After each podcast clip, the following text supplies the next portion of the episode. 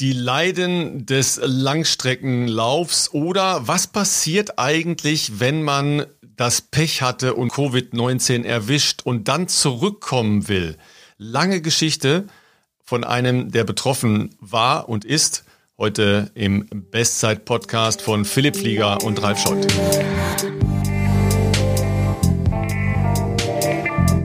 Ja, Cheerio, Philipp. Ähm, du warst ja zum Glück nur falsch positiv. Also äh, kannst äh, ja glücklicherweise, was diesen Part angeht, äh, den wir heute besprechen wollen, in einer äh, betroffenen Fallstudie, ähm, nicht an deinem eigenen Erleben wieder erzählen. Aber ähm, der Dominik hat uns geschrieben und wir haben gleich gesagt, das müssen wir unbedingt machen, weil das ist einfach cool.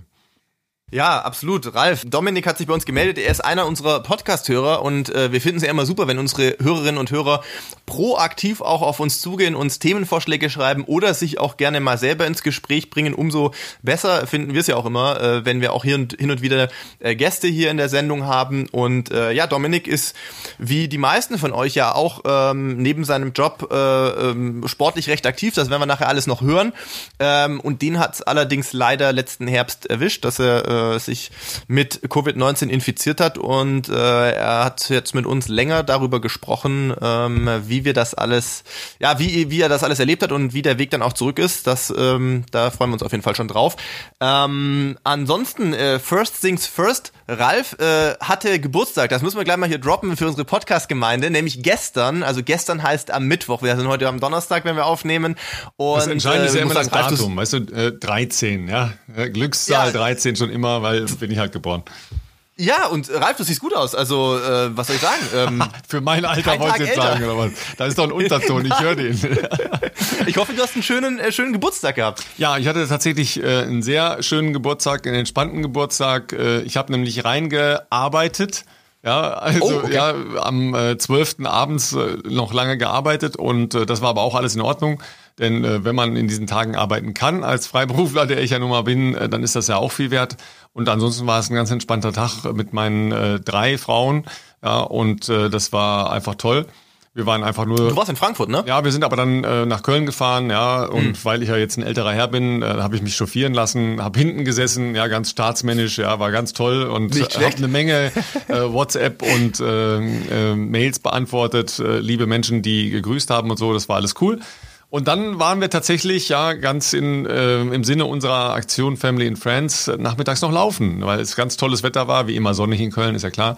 Ja, sehr frisch und kühl, aber äh, einfach toll erfrischend halt auch. Und ähm, da muss ich allerdings auch nochmal berichten, ähm, ich war auch in der Nähe von Frankfurt, weil ich ja bei meinem Zahnarzt wieder war. Und ah, okay, ähm, okay ich hatte jetzt zum ersten Mal die Belastungsschiene beim Laufen drin und es ist, war wirklich crazy. Ja? Also es war schon so, als ich die, die anprobiert habe, da macht man dann im, im Rahmen ähm, ein, ein, paar Übungen, dass man mal so eine Idee bekommt, wie das wirkt. Das ist aber dann eher so im gymnastischen äh, Dehnbereich, wie auch immer. Ich habe so oft, die, die rechte Körperhälfte ist so ein bisschen Problemhälfte, so ein bisschen verkürzt halt alles ja weniger äh, flexibel und so. Das war schon, schon erkennbar vom Draufgucken her, dass ich höhere Ausschläge zur Seite und äh, beim Abkippen des Oberkörpers hatte.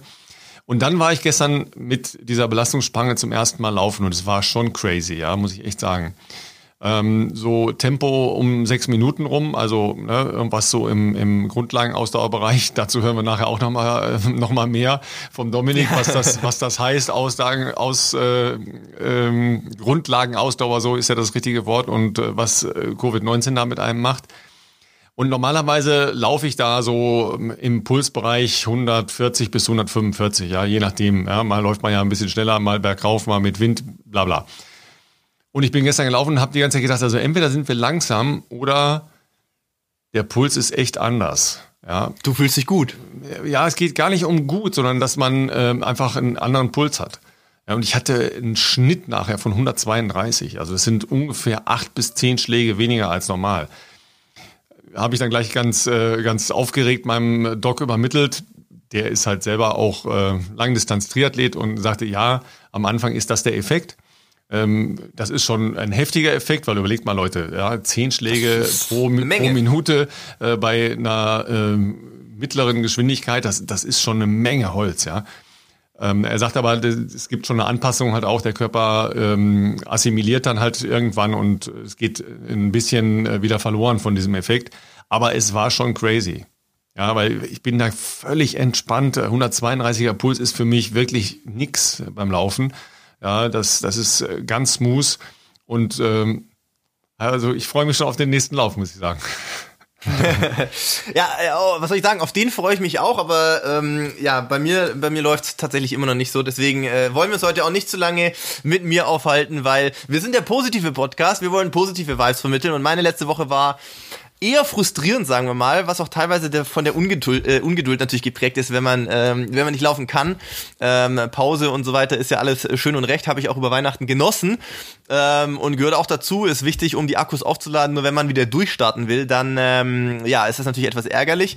Äh, die Wade will immer noch nicht so ganz, aber wir, wir sind äh, der Ursache weiter auf der Spur, äh, die natürlich wie so oft vermutlich nicht in der Wade liegt, sondern äh, eher mit meinem unteren Rücken zu tun hat. Da haben wir ein paar Blockaden schon festgestellt ähm, und arbeiten daran. Es ist jetzt schon zumindest so, dass ich im Alltag wieder schmerzfrei bin, ohne dass ich jetzt laufe. Äh, wir haben jetzt das nicht nochmal forciert, nachdem ich Anfang der Woche dachte, wir haben es schon und dann, äh, wie es das so ist immer, ne? ein Schritt vor, zwei Schritte zurück. Das ist natürlich nicht der Sinn der Sache. Ähm, deswegen werde ich auch am äh, kommenden Montag, Montag nochmal zu meinem ähm, Magic Dog, sag ich mal, gehen nach München und ähm, da auch nochmal einen Blick drauf werfen lassen. Vielleicht oder hoffentlich ohne äh, ältere Damen, die mir aufgrund meiner, meiner körperlichen gesagt, Gebrechen. hätten längst aufhören sollen. genau, aufgrund meiner körperlichen Gebrechen mir abraten, meine, meinen Beruf weiter auszuüben. Ähm, ich hoffe, das können wir, können wir vermeiden, aber äh, ja, das ist so aktuell mein Stand. Ähm, Ralf, weißt du, was wir letzte Woche nicht mehr besprochen haben, ähm, was ich aber unbedingt äh, thematisieren will, weil mich als Profiathlet das natürlich total interessiert und gerade eine aktuelle Entwicklung ist, die auffallend ist, zumindest für uns Profis, ähm, ist, ich glaube, ich kann mich an kein Jahr erinnern, zumindest in den letzten fünf, sechs Jahren, wo es so viele prominente Ausrüsterwechsel gegeben hat, wie das aktuell der Fall ist in der Profi-Leichtathletik-Szene. Und das ist ja wirklich, also finde ich sehr spannend, weil ähm, üblicherweise ähm, gibt halt so ein paar, äh, sagen wir mal, Top-Dogs äh, im Business, äh, allen voran die Marke mit dem Swoosh äh, aus den USA oder dann meine Marke mit den drei Streifen, die doch äh, den Großteil der, der, der Profi-Leichtathletik-Welt irgendwie auch äh, ausrüsten. Ähm, natürlich gibt's in, in da noch ganz viele weitere Firmen, ähm, die da inzwischen auch in der Leichtathletik vermehrt auftreten, aber natürlich ein bisschen, jetzt ich, ich nehme es mal als Beispiel, die ganz große Bühne der, des Laufsports, also die großen Marathons oder die großen ähm, Wettkämpfe eben ähm, wie äh, Diamond League oder sowas. Das ist leider, wenn man die äh, Trikots anschaut, äh, schon sehr stark dominiert von zwei Firmen. Da ist nicht so viel Abwechslung. Ist für euch Kommentatoren, glaube ich, auch immer nicht so geil, äh, sowas zu kommentieren, weil wenn jeder halt das gleiche Trikot anhat oder die meisten, dann äh, ist das für den Zuschauer wahrscheinlich auch ein bisschen anstrengend. Aber aktuell ja, lass, muss lass ich mich sagen, das noch kurz sagen. Ja, ich habe ja. das schon wirklich hitzigste Diskussionen äh, mit den Athletenbetreuern der jeweiligen Firmen geführt, ja. Weil ja. ich, ich sage immer, hey Leute, ihr müsst doch ein Interesse daran haben, dass ihr eure Superstars, denen ihr sehr, sehr, sehr, sehr viel Geld bezahlt, ja, dass die erkennbar werden. Ja, dass, dass man die irgendwie aus einem Pulk von Läufern, ja, jetzt nehmen wir mal einen Marathonlauf, da sind am Anfang 30, 40 Leute zusammen und alle von der einen äh, Ausrüstermarke von Nike und alle von Adidas und alle von Asics und alle, äh, und dann bröckelt's ja schon, weil sehr viele andere große äh, Gruppen sind dann nicht, sehen gleich aus. Ja, die, die haben die identischen Klamotten an. Und zwar komplett genau. identisch in der Farbe und so weiter. Und ich sage immer, hey, wie wollt ihr da Individualität prägen? Wie wollt ihr da Charaktere? Wie wollt ihr Typen herausstellen? Ja. Es gab früher den Mann mit der Mütze. Ich weiß nicht, ob du dich da noch dran erinnern kannst. Ortmann, ja, Langstreckenläufer. Der hatte ja, immer ja. eine Mütze auf. Ja. ja. Das war ein erfolgreicher Langstreckenläufer äh, im, im deutschen und im europäischen äh, Bereich halt auch noch so. Aber dann, dann war es das schon, ja. Aber den kannte jeder, weil das war der Mann mit der Mütze, ja. Jetzt muss nicht jeder wieder irgendeine Mütze aufziehen oder so, aber die Individualität geht total verloren und ich verstehe es halt nicht. Ich verstehe es halt wirklich nicht. Ich kann mich noch daran erinnern, es gab mal einen, Weltrekord von äh, Asafa Paul, der ist in Athen gelaufen ja, und da waren acht Läufer in seiner Ausrüstermarke und du hast nicht mehr den Unterschied zwischen dem einen und dem anderen erkannt. Es ist halt, also ich verstehe es nicht. Ich, äh, für, mein, für, also, meinen Jobs, für meinen Job tödlich. Ja, ich habe eine Fähigkeit, dass ich Menschen relativ gut an ihrem Laufstil erkennen kann, aber für Zuschauer zu Hause äh, überhaupt nicht nachvollziehbar. Ja, also absolut. Das ist wirklich ein Phänomen, was, was ich mir auch nach all den Jahren äh, immer noch nicht so richtig erklären kann, wieso das so äh, praktiziert wird, weil das Zuschauerlebnis, äh, finde ich, leidet schon darunter. Natürlich, der ein oder andere wird jetzt vielleicht sagen, na ja, wie bei Weltmeisterschaften oder ähm, vergleichbaren internationalen Meisterschaften, Olympischen Spielen etc., da ist das doch anders. Ja, ist richtig. Äh, wir ähm, Leichtathleten starten natürlich, wenn wir international starten, äh, mit dem Trikot der Nationalmannschaft, wie es im Fußball ja auch der Fall ist.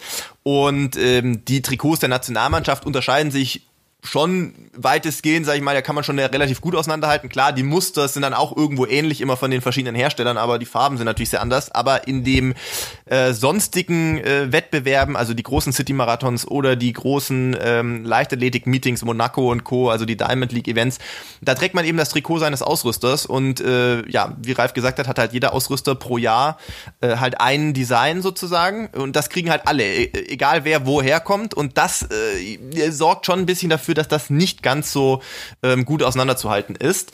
Ich habe mich schon oft gefragt, warum man nicht, ähm, also es gab, es gab schon, ich erinnere mich in dem Fall tatsächlich eher an Nike.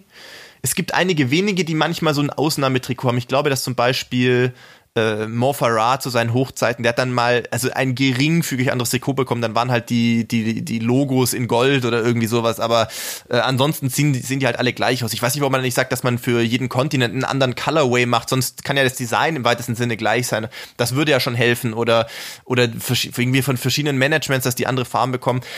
Aber ja, das ist ähm, ich, nicht ganz du, so erklärbar. Ich erinnere, ich erinnere nur an, ähm, an die ähm, Labor- Marathonläufe von Eliot Kipchoge. Ja, sowohl oh, ja. in Monza, aber vor allen Dingen in Monza. Ja, da habe ich mich auch dann öffentlich in einer mhm. längeren Diskussion äh, drauf eingelassen. Ja, weil ich gesagt habe, Leute, es tut mir leid, das geht für mich auch in Richtung Rassismus, weil das gesamte Ankündigungsprofil für die Nummer in, in Monza war so, dass man ähm, nur Eliot Kipchoge und seine Tempomacher erahnen konnte, weil mhm die Gesichter im Schatten gelassen wurden. Ja. Ja. ja. So, da, das ist für mich sowieso schon, dass ich sage, hey Leute, ja, was ist das, ja? Äh, da, da kommen halt äh, dann halt auch noch so äh, verbale Assoziationen in Richtung äh, der schwarze Mann und so. Hallo, da, äh, wir, wir reden hier vom 20. Jahrhundert. Ey. Was genau macht ihr da für einen Scheiß, um es mal ganz klar zu sagen? Ja, dann überhaupt nicht erkennbar, wer diese einzelnen äh, Menschen da sind. Ja, und da war ja jetzt nicht nur Eliud Kipchoge, da waren ja ein, paar andere Top, Top, Top Weltklasseläufer. Ist auch vollkommen egal. Jeder von denen hat ja, einen ja. Namen. Ja, und ist Die eine, ein, ist eine so. eigene Persönlichkeit. Ja, das ja. ist denen komplett weggenommen worden. Die waren Versuchsobjekte, ja, oder Litfaßsäulen, Litfaßsäulen oder äh, wie soll ich sagen, Söldner. ja? Und das war komplett durchgezogen im gesamten Ankündigungsding. Und diese Uniformität der, der Laufbekleidung äh, bei großen äh, Stadtläufen ist für mich so ähnlich. Du nimmst den Menschen die Individualität weg und das kann nicht richtig sein. Das ist, ähm, das ist richtig. Also ich glaube, da würde schon natürlich dem, dem Sport gut tun, wenn, äh, wenn es ein bisschen diverser wieder werden würde, wenn mehr Hersteller ähm, sich da eben auch mehr engagieren würden. Das war tatsächlich die letzten Jahre nicht der Fall. Ich hatte eher den Eindruck, dass das immer stärker wird. Natürlich auch durch den Einfluss von der, von der Westküste der USA, sage ich jetzt mal. Ähm, da gab's Rennen äh, diesen Sommer. Auch gut, diesen Sommer hat es nicht viele Rennen auf der Bahn gegeben, aber es gab das ein oder andere Meeting. Ich erinnere an Monaco. Äh, da hast du kaum eine andere Marke gesehen auf der Bahn. Also das war schon irgendwie krass. Aber ähm, jetzt, das, wenn man in der Szene drin ist, da hat man jetzt schon vor, vor ein paar Monaten, ähm, ich sag mal so August, September schon mitbekommen, dass natürlich auch viele große Sportartikelhersteller äh, in der Krise gelitten haben. Klar, die konnten online auch Sachen verkaufen, aber da sind wir mal ganz ehrlich, also wenn die Läden geschlossen sind, ähm, der Online-Umsatz äh, bei, bei den äh, verschiedenen Herstellern, äh, der egalisiert jetzt nicht das, was verloren geht, indem die Stores sonst geschlossen sind. Ähm, und deswegen gab es da bei einigen größere Kürzungen oder auch äh, Strategiewechsel. Ähm, bei Nike, muss ich sagen, habe ich das in der Szene schon länger gehört, dass da wohl nicht nur Kürzungen in Kraft treten sollten, sondern generell Laufen inzwischen etwas herabgestuft wird. Da wurde auch im, im internationalen Management de, des Running Departments ein paar langjährige Köpfe, die da 15 oder 20 Jahre am Ruder waren, äh, wurden da gegangen, sage ich jetzt mal. Ja, ähm, ich glaube, es war noch ein Hauch anders. Die, die Freunde von Nike haben halt einen Menschen gehabt, der, ähm, wie du sagst, über fast drei Jahrzehnte ähm, ja. den gesamten Bereich Leichtathletik verantwortet hat. Ja, Richtig. und der gehört zu den mit äh, sagen wir mal, Entwicklern der großen Marke Nike. Der ist nicht gegangen worden, sondern der ist selber gegangen, weil er äh, nicht mehr wollte. Man muss das mal verstehen. Die haben ja nicht nur Sportartikel verkauft, sondern die haben die ganze Sportart, vor allen Dingen die Laufszene, komplett mitbestimmt.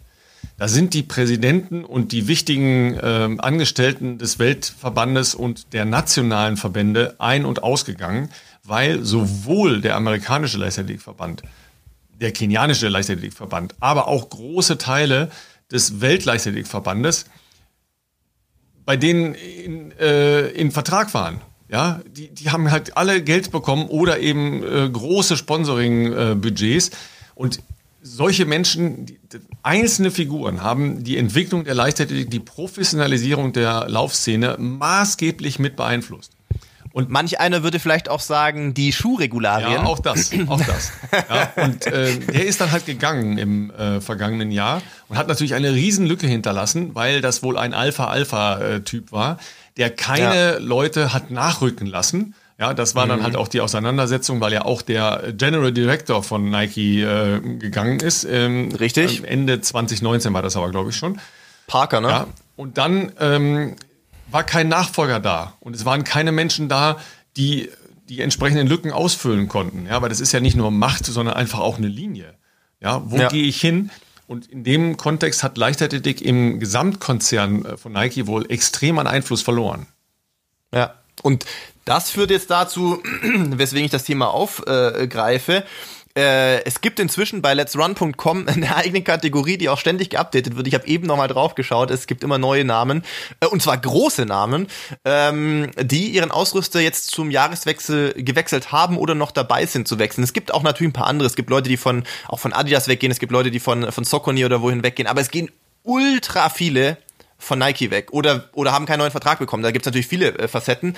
Ähm, und zwar nicht nur Läufer, ähm, sondern jetzt auch ähm, Leute, wo man äh, leichtathletisch äh, auch schon lange kennt, weil die, finde ich, schon eigentlich eine ganze Ära geprägt haben, was man, äh, wo ich jetzt nicht habe unbedingt kommen sehen, weil die sind mit der Marke schon so verwachsen, dass man das äh, äh, sich gar nicht anders vorstellen konnte. Zum Beispiel hier gerade Renault Lavillenie äh, also der ist, glaube ich, seit ich denken kann, bei Nike, muss ich sagen. Und äh, das ist das Letzte, was man erwartet. Aber hier auch. Ähm, äh, hier Piotr, äh, Piotr Lisek, also auch ein Stabhochspringer, der äh, absolute Weltspitze ist. Äh, beide nicht mehr bei Nike ähm, und es gibt auch ein ganz großes deutsches Aushängeschild der deutschen Laufszene, die wahrscheinlich viele logischerweise schon lange mit Nike verbinden, nämlich Gesa Felicitas Krause. Ähm, und jetzt wirst du, du weißt es natürlich schon, ähm, es gibt einen neuen Player, möchte ich sagen, der plötzlich für viele, also zumindest für mich überraschend extremst massiv in diesen Markt dringt, weil tatsächlich ein hoher Prozentsatz diese Ex-Nike-Athleten plötzlich mit dieser Marke unterschreiben, die aber irgendwie gar nicht mehr auf dem Radar waren, muss man ganz ehrlich sagen, nämlich der springende Puma von Herzogenaurach. Ja, also ich fand Puma, Puma war doch wirklich gefühlt seit, ich weiß gar nicht, kann ich gar nicht sagen wie lang, aber seit wahrscheinlich fünf, sechs, sieben Jahren überhaupt nicht mehr irgendwie auf dem Radar ja, für, im weitesten für Läuf, Sinne. Für euch Läufer. Für uns man Läufer darf, Man darf ja nicht richtig. vergessen, äh, Puma war ja extrem engagiert äh, rund um Usain Bolt, logischerweise. Ja, weil sie ja. da ja, als er noch sehr, sehr jung war, äh, eine, Nase hatten, dass äh, das funktionieren ja. konnte. Äh, dann ja Hat sich für sie natürlich vielfach ausgezahlt absolut, zu der absolut, Zeit damals. Ja, ja, auch in Trend, weil der ja nicht nur ein Voll. herausragender Sprinter war, sondern eben auch cool war. Plus die gesamte jamaikanische Leichtathletik, ja, die ja da, Richtig. da mit, und das war ein großer Fokus. Ja, aber zwischenzeitlich war ja Puma mal auf dem Weg, eine eher, äh, wie soll ich sagen, äh, Fashion-Linie zu machen. Lifestyle, ja, lifestyleig, ja. ähm, eher so im Fitnesssport unterwegs, ja, als jetzt wirklich in der Kernlaufszene unterwegs. Aber spannend, eine ganz spannende Entwicklung, ja. Äh, für Bin gespannt, wenn man mal wieder Puma Laufschuhe auch in einem normalen genau. Laufgeschäft finden wird, weil das habe ich jahrelang nicht mehr gesehen. Da findest du alles, da findest du Hoka, Sokuni, New Balance, äh, Nike, Adidas, was auch immer, aber Puma, ein Puma Laufschuh habe ich da wirklich schon schon Jahre nicht mehr gesehen. Ich glaube, das ist eine spannende äh, spannende Entwicklung, da darf man gespannt sein, ähm, äh, ja, wo das noch hinführt. Ähm, auch mein sozusagen, wenn man so will, äh, Trainingskollege oder zumindest auch beim gleichen Coach äh, Sondre, der hatte das mir in Sestriere letzten September schon angekündigt, dass äh, die Zeichen eher auf Wechsel stehen. Äh, auch ein interessanter Move, den der vielleicht sogar noch ein bisschen exotischer ist, der sich nämlich für gar keinen Schuhhersteller entschieden hat, sondern für einen norwegischen Bekleidungshersteller, Sportbekleidungshersteller, nämlich Björn Daly, den man vielleicht noch kennt, wer sich an Langlaufen oder für Langlaufen interessiert hat, ähm, der da eben so eine Outdoor- und, und, und ähm, ja, wie soll ich sagen, äh, Sportbekleidungsmarke entwickelt hat, äh, der natürlich zukünftig Schuhe tragen kann, äh, die er einfach möchte. Aber bin gespannt, wie Puma äh, ja weiter da weiter äh, Impulse setzen wird und ähm, unter anderem auch interessant, On hat den Schweizer Rekordhalter äh, im Marathon äh, unter Vertrag genommen, nämlich den äh, Tadese Abraham, der sonst auch immer bei, bei äh, Adidas war. Auch eine interessante Entwicklung, bei dem sieht man gerade auf Instagram relativ viel von seinem Training ähm, in Äthiopien. Und ähm, bin da auch gespannt, wann da die ersten Carbon-Modelle kommen. Carbon von On gibt's schon. Ah, gibt's ja, schon den, den okay, gibt's, schon ein bisschen länger. Ähm, ja, der ist nicht mit, ja, wohl also ich habe äh, vergleichsweise viel sogar ähm, Online-Werbung äh, gesehen von äh, dem Carbon-Modell von On. Ähm, da gab es ja auch eine spannende Entwicklung. Äh, Roger Federer als Schweizer ja. bei der Schweizer Firma ist ja da anteilshalber geworden. Da habe ich dann auch gedacht, hm, geht's jetzt äh, vielleicht nochmal auf einen anderen Zweig, also nicht nur Laufen und Triathlon, sondern in Richtung äh, Tennis. Da bin ich noch mal gespannt. Das ist ja noch nicht vorbei, weil der spielt ja noch. Äh, das kann alles ja. noch kommen. Also jedenfalls äh, eine Menge in Bewegung. Äh, ich für meinen Part kann sagen, ich habe keinen Ausrüsterwechsel gemacht. Du auch nicht. Ich bin immer noch bei. ich auch nicht. Ich bin immer noch bin bei, immer noch bei meinkonto.de. Ja. äh, und sagen wir mal so, die, die Mittel sind auch knapper geworden da bei meiner Firma. Aber wo wir schon bei äh, geschichtlichen Aufarbeitungen sind, ja, für alle, die es nicht wissen, äh, Puma und Adidas ist äh, hervorgegangen von zwei Brüdern, die sich nicht grün waren, äh, sitzen beide in Herzogenaurach nur durch den Fluss getrennt äh, und äh, da finden beide, sind ja beides Weltkonzerne, ja, der ja. deutschen Sportartikelbranche ihre Heimat. Also das ist äh, eine ganz spannende Geschichte eigentlich. Ähm, Vor allem, wer schon mal in Herzogenaurach war, ja. das ist ja bei mir schon häufiger mal vorgekommen. Es ist jetzt nicht so eine Metropole, wie man sich das vielleicht vorstellt, wo solche Global Players sitzen, sondern es ist doch ein sehr beschauliches, schönes, schnuckeliges äh, Dörflein äh, in der fränkischen äh, Prärie, sage ich jetzt mal.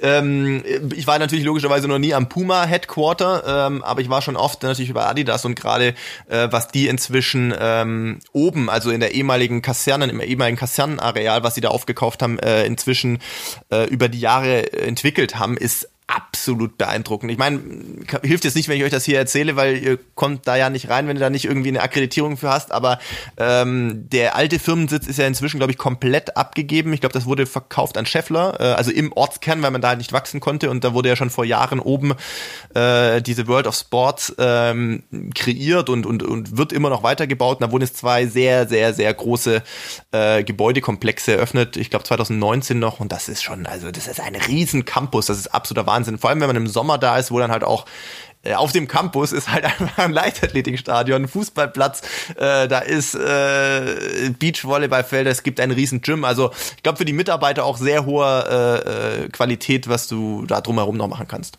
Ja, tatsächlich hat er ja sogar ähm, auch Wettkampfsport stattgefunden. Das ist ja im letzten ja. Jahr, also 2020, Stimmt. leider dann äh, nicht fortgeführt worden. Aber die wollen da schon so kleine Geschichten durchaus hin und wieder mal stattfinden lassen, um die Leute auch mal ein bisschen näher wieder an sich ranzulassen und zu holen. Aber im Moment äh, ist, sind wir davon ja sehr, sehr weit entfernt, logischerweise. Immer noch ja. zu weit entfernt, leider, ja. ja. So, und dann müssen wir natürlich äh, eine Sache noch äh, aufklären, richtigstellen und äh, na, da ich einen kleinen Hang zu Sportgeschichte habe, in diesem Fall zu Marathongeschichte, äh, also mache ich das hat sehr da gerne. wirklich reingekniet, richtig reingekniet. Ja, ich bin ja auch in meiner Ehre gepackt worden, weil ich natürlich äh, auf schlau gemacht habe und was falsch erzählt habe. Ja, ähm, Wir haben diverse Zuschriften ja, bekommen. und ich, ich bedanke mich da auch sehr für, weil ähm, es, es war, also das, was ich erzählt habe, war definitiv nicht ganz korrekt. Da ging es ja erstmal darum, ähm, wie ist eigentlich die jetzt gebräuchliche und von euch allen so geliebte Distanz von 42,195 Kilometer entstanden. Und ich habe gesagt, äh, das war, weil es vom damaligen Olympiastadion zum Buckingham Palace ging. Das ist schon mal falsch. Geht gut los. Ja, das ging schon mal super los. Ja, äh, also richtig ist, dass es wegen der königlichen Familie diese besondere Maßeinheit gibt. Ja, richtig ist auch, dass es die Distanz vom Olympiastadion bis zu einer äh, königlichen Immobilie gab. Ja, aber es war nicht Buckingham Palace, sondern Windsor Castle. Mm, ja? Okay. So, und da fangen schon die äh, wirklichen Eigentümlichkeiten an. Denn das Haus Windsor stammt als Adelsfamilie tatsächlich richtig aus Deutschland. Nämlich, ah. ist, das ist nämlich das Adelshaus Sachsen-Coburg zu Gotha. Okay, und dieses okay. Adelshaus wurde dann in, äh, in England äh, Windsor genannt. Ja. Okay. Das ist erstmal die, äh, die royale Hintergrundgeschichte. Tatsächlich war der damalige König, wir reden über das Jahr 1908, da waren die Olympischen Spiele in London. Und äh, der König war Edward der Siebte, und der mhm. war der erste König aus diesem Adelsgeschlecht äh, Sachsen-Coburg zu Gotha, der äh, den Königsthron bestiegen hat. Ja, also damals äh, sehr große Familien, sehr große Adels. Äh, Ranking, was Prinzen und Prinzessinnen anging, äh, große Adelshäuser, äh, schlimme Ränkespiele, wie da junge Menschen in diesen Adelshäusern untereinander verbandelt wurden, um Abhängigkeiten, auch politische Abhängigkeiten quer über den ganzen Kontinent äh, zu haben. So kam halt eben dieser äh, Einfluss eines äh, aus äh, Deutschland stammenden ähm, Adelsgeschlechtes überhaupt bis auf den Thron des äh, britischen Empires. Ähm, tatsächlich ist Edward VII. nicht etwa in, in Deutschland geboren, sondern der ist äh, ne, im Buckingham Palace geboren. ja, also mm, okay, wahrscheinlich okay, okay, hatte ich das in Erinnerung. Nee, ist klar. Ja, also Quatsch, war, war einfach falsch. Also tatsächlich hat dieser Lauf stattgefunden ähm, vom von der Ostterrasse des Windsor Castle bis ins White City Stadium. Das war das Olympiastadion, ja. Und mhm. äh, im White City Stadium endete der Marathonlauf der Olympischen Spiele 1908 vor der königlichen Loge. Ja, soweit ist das schon mal alles richtig. Aber warum hat das Ding am Windsor Castle und zwar an der Ostterrasse des Windsor Castle teil, äh, stattgefunden? Da, Weil da Sonne war. Da geht es, ja, äh, sagen wir mal, das hätte eine äh, Facette sein können, aber da gehen die äh, Überlieferungen schon deutlich auseinander. Okay. Die einen sagen, dass die Königsfamilie unbedingt wollte, dass die Kinder auch den Staat sehen konnten, ja, und dass okay. Prinzessin Mary unbedingt wollte, dass der Staat vor dem königlichen Kindergarten, der an der Ostterrasse war, stattfinden sollte. Es gibt auch tatsächlich Bilder, aber gemalte Bilder, wo okay. sie vor äh, dem äh, Startband steht, also Prinzessin Mary, die da damals mhm. elf. Ja. Oh. Jetzt das erscheint dann schon relativ unglaubwürdig, dass sie gesagt hat, ich möchte aber gerne, dass der Marathonlauf der Olympischen Spiele, ich kann mir kaum vorstellen, dass sie wusste, was das war, ja, da ja. vor meinem Fenster stattfindet, ja. Ähm, andere, sehr viel pragmatischere Ansätze sagen, das haben die deshalb dahin verlegt, weil es im Innenbereich des Windsor Castle war und da die Zuschauer viel besser abgehalten werden konnten von der Startumgebung ähm, des äh, Olympischen Marathonlaufs, weil das schon eine ähm, größere Veranstaltung war. Die Olympischen Spiele 1908 waren eigentlich so von der Zuschauerausprägung her 2012, also sehr viel später, haben wir das ja auch gesehen, mhm. fantastisch angenommen. Die ersten Spiele, die wirklich groß waren.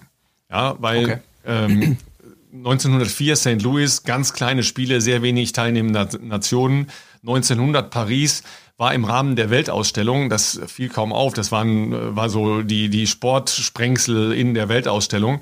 Äh, der Marathonlauf war so schlecht ausgeschildert, dass äh, die Leute mehrfach äh, nicht wussten, wo es lang ging und äh, dann Gottes auf Willen. Bürgersteigen und auf äh, Autostraßen rumgerannt sind und nicht wussten, äh, was da Tango war. Jedenfalls bei beiden Austragungen, sowohl 1900 als auch 1904, wurde eine vergleichbare Strecke wie bei der äh, ersten Austragung der modernen Olympischen Spiele in Athen, nämlich roundabout 40 Kilometer gelaufen. Und diese Verlängerung kam halt dadurch zustande, dass auf der einen Seite Menschen, die, äh, sagen wir mal, dem äh, royalen äh, Treiben in Großbritannien nahestanden, unbedingt wollten, dass das Ziel vor der königlichen Loge in diesem White City Stadium war. Und dann geht es halt auch wieder auseinander, ob wirklich die königliche Familie wollte, dass das in Windsor Castle überhaupt stattfindet, oder ob das halt auch so eine Idee war, die ganze Stadt, denn äh, wenn man sich das anguckt, von äh, wo nach wo dieser Lauf tatsächlich war, dann spannt sich ein großer Bogen so von, äh, von Osten über den nördlichen Teil der Stadt wie so ein Halbkreis bis ganz in den Westen, da war das White City Stadium.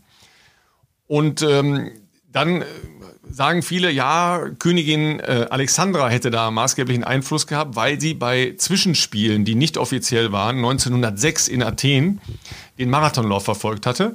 Ja, das ist nicht als offizielle Olympische Spiele anerkannt, aber da hat sie Marathonlauf äh, gesehen und hatte auf jeden Fall ein Fable für Läufer. Da kommen wir später nochmal zu. Das ist auf jeden Fall verbrieft, dass sie das hatte. Aber wie gesagt, es äh, kann auch sein, dass es einfach darum ging, die Zuschauer wegzuhalten und äh, man dann gesagt hat, okay, wir wollen einmal durch die ganze Stadt rennen und gehen dann zum Windsor Castle und ähm, lassen das dann ähm, vor der Ostterrasse, weil man sich da halt gut aufstellen konnte. Und ob jetzt Prinzessin Mary da eine Rolle gespielt hat oder nicht, ja, da sind wir schon. Klingt gut, da, die Geschichte, ja, da aber sind, wir, da sind wir schon mal, ja, äh, meine Frau heißt so, also würde ich jetzt erstmal sagen, die Mary ist schuld. Ja. so, und dann kommen wir ja noch zu den, äh, zu den Yards, ja, weil wir reden ja dann hinten über Yard. Äh, Maße. Wir reden ja jetzt nicht über Kilometer und Meter, weil in Großbritannien ja alles immer etwas anders, nämlich in Meilen und in Yard gemessen wird. Wir haben es ja. hier äh, mit etwas mehr als 26 Meilen zu tun, um genau zu sein, 26 Meilen und 385 Yards. Diese 385 Yards waren exakt die letzten Meter, die im Olympiastadion selber zurückgelegt wurden. Und zwar wurde zu dem Zeitpunkt noch nicht im Gegenuhrzeigersinn auf der Olympiabahn gelaufen, sondern mal so, mal so. Ja? Oh, okay. Und um die Sicht der königlichen Loge ähm, zu verbessern, hat man gesagt, man läuft das Ding im Uhrzeigersinn zu Ende. Also nicht im normalen mhm. olympischen Sinne im Gegenuhrzeigersinn, sondern im Uhrzeigersinn.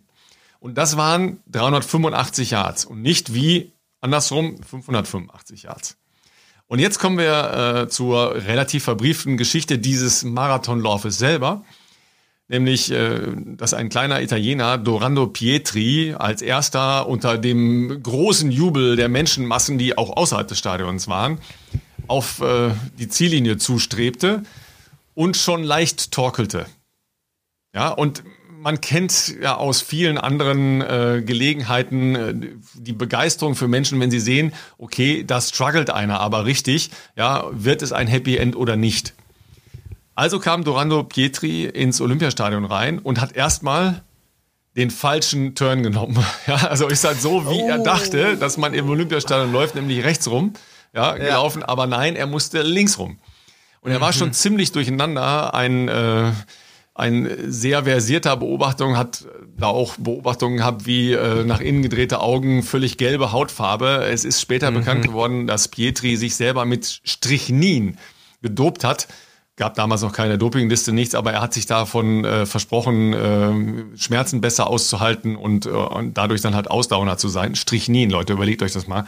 Ja, ähm, das ist hochgiftig, das Zeug, aber die Menge macht ja das Gift logischerweise. Dann hat er also nicht nur den falschen Weg eingeschlagen, sondern ist dann mehrfach hingefallen, weil er so stark torkelte, dass er hingefallen ist. Dann haben ihm ähm, Zuschauer, Kampfrichter, Helfer immer wieder äh, auf die Beine geholfen und okay, ihn vorwärts okay. geschoben. Mehrfach, vier, fünf Mal auf diesen 385 Yards. Ja. Daraufhin ist er disqualifiziert worden. Ja. ja. Also Klassiker. ist heute immer noch ja? so, ne? Ja, genau. Klassiker, ja, ist heute völlig überraschend immer noch so. Du darfst einem nicht aufhelfen oder helfen. Ja, wird äh, bei Straßenläufen kommt es immer mal wieder zu solchen Szenen, dass dann doch einer meint, ach komm, dem helfe ich schnell über die Ziellinie. führt zur Disqualifikation. Der Olympiasieger heißt John Hayes. Erinnert sich kein Mensch mehr dran. Ja, nee. Amerikaner, der dann nachher äh, die Goldmedaille bekommen hat. Dorando Pietri aber hat am folgenden Tag von Königin Alexandra einen riesengroßen Goldpokal bekommen für seine besondere Anstrengung und für sein äh, Wirken im Sinne des Marathons. Diese okay. Begebenheit wurde praktisch weltweit übermittelt und berichtet und hat zu einem Marathon-Boom geführt. Und ich sag mal, ist ein Grundstein dafür, dass Marathon zu so einer Riesenbewegung geworden ist, wie wir sie heute kennen. Ja. Manifestiert wurde dann diese tatsächliche Streckenlänge von 42,195 Kilometer erst deutlich später, nämlich auf dem äh, Kongress des Leichtathletik-Weltverbandes 1921, weil man dann gesagt hat, hey Leute, was denn jetzt? Was ist jetzt die Marathondistanz? Wir, ja? wir müssen uns mal auf irgendwas einigen. Äh, und wir hatten das ja letzte Woche schon gesagt, das ist sicher auch ein Verdienst der, der Briten, die äh, immer darauf bedacht waren, Regeln im Sport einzuführen, ja, was auch ja. zu den äh, Entwicklungen in vielen Sportarten beigetragen hat. Und dann wurde 1921 bei diesem Kongress die Distanz von 42,195 Kilometer oder 26 Meilen und 385 Yards als das Heiligtum allen Laufens definiert. definiert und manifestiert und in Stein gemeißelt. So war das. Also ich, ja, für, viel, viel äh, neue Informationen für mich hätte ich alles nicht gewusst. Äh, weder äh, die Geschichte, wie das zustande kam, noch äh, äh, wer das damals gewonnen hat. Aber wobei John Haynes sagt mir sogar vom Namen eher noch was als Hayes. Äh, Hayes. Ne? Hayes, ja, ja. Haynes war ein anderer, das äh, war ein Sprinter, der viel später kam. Ja. Also John ah, okay, Hayes, okay, den Namen hatte ich ehrlich gesagt vorher auch, auch noch nie gehört. Ah, ja, der okay. spielte keine Rolle, der ist auch danach nicht mehr äh, sehr groß in Erscheinung ja. getreten. Dorando Pietri findet ihr in jedem Buch. Da gibt's auch äh, tatsächlich mhm. Filmaufnahmen von, von, von Ach, diesem Lauf okay. und auch von den letzten Metern, wo er da zusammenbricht. Ähm, kann ich in, in einen Post reinmachen, äh, habe ich äh, schon aufgenommen dafür, ja, damit ihr mal seht, wie der da rumtorkelt. Ähm, also wirklich krasse Geschichte. Davon gibt's reichlich bei Marathonläufen. Ja, ja ich wollte gerade ja, sagen, da sollen ich, Leute erst einen so Tag vorher ankommen und nichts zu essen kriegen. Das ist Wahnsinn. das soll auch passieren. Besondere Herausforderung für so einen Marathontag. Dann. und äh, ja, zum Thema besondere Herausforderung würde ich doch sagen, ähm, das ist ein ja halbwegs gutes Stichwort, glaube ich, um äh, tatsächlich auf ein bisschen ernsteres Thema überzuleiten. Ähm, und äh, wie schon eingangs angekündigt, uns jetzt den Dominik dazu zu holen, ähm, mit dem wir heute mal über seine Erfahrungen mit einer äh, Covid-19-Erkrankung und vor allem auch, wie man sich davon wieder erholt und, und wieder zum Sport findet, ähm, unterhalten wollen. Und ähm, ja, in diesem Sinne würde ich sagen, wir starten mal ins Gespräch da bin ich ein bisschen froh, Philipp, dass du diese Erfahrung noch nicht machen musstest, nämlich äh, was passiert, wenn man äh, nicht nur einen falsch positiven Test hat, das hatten wir ja schon mal einmal das ganze Thema, sondern wenn man tatsächlich äh, erkrankt und was das für Auswirkungen hat und was vor allen Dingen dann mit dem Körper passiert, wie schnell man wieder zurückkommen kann, was man tun oder lassen sollte. Und äh, wir sind wirklich äh, sehr glücklich, dass äh, Dominik uns äh, gesagt hat, ja, ich erzähle euch das alles. Und äh, das ist ja sicher auch wichtig für den Rest der Gemeinde. Erstmal herzlich willkommen, Dominik Ressler. Ähm, ja, er, erzähl einfach mal, ähm, wer du bist, was du machst im normalen Leben, also ohne diese ganze Corona-Geschichte erstmal. Ja, hallo Ralf, hallo Philipp. Äh, danke erstmal, dass ich heute dabei sein darf. Ähm, ja, kurz mal was zu mir. Mein Name ja, ist Dominik, hast mich ja gerade schon vorgestellt. Ich bin 32 Jahre alt, äh, komme aus der Ecke von Koblenz. Ähm, den Ort näher, ja, braucht man gar nicht äh, erklären, weil den kennt sowieso keiner. Deswegen Koblenz sagt den meisten was. Ja, ich bin von Beruf Physiotherapeut, arbeite in Koblenz in einem ambulanten Reha-Zentrum Richtung Orthopädie, Chirurgie und auch äh, Onkologie.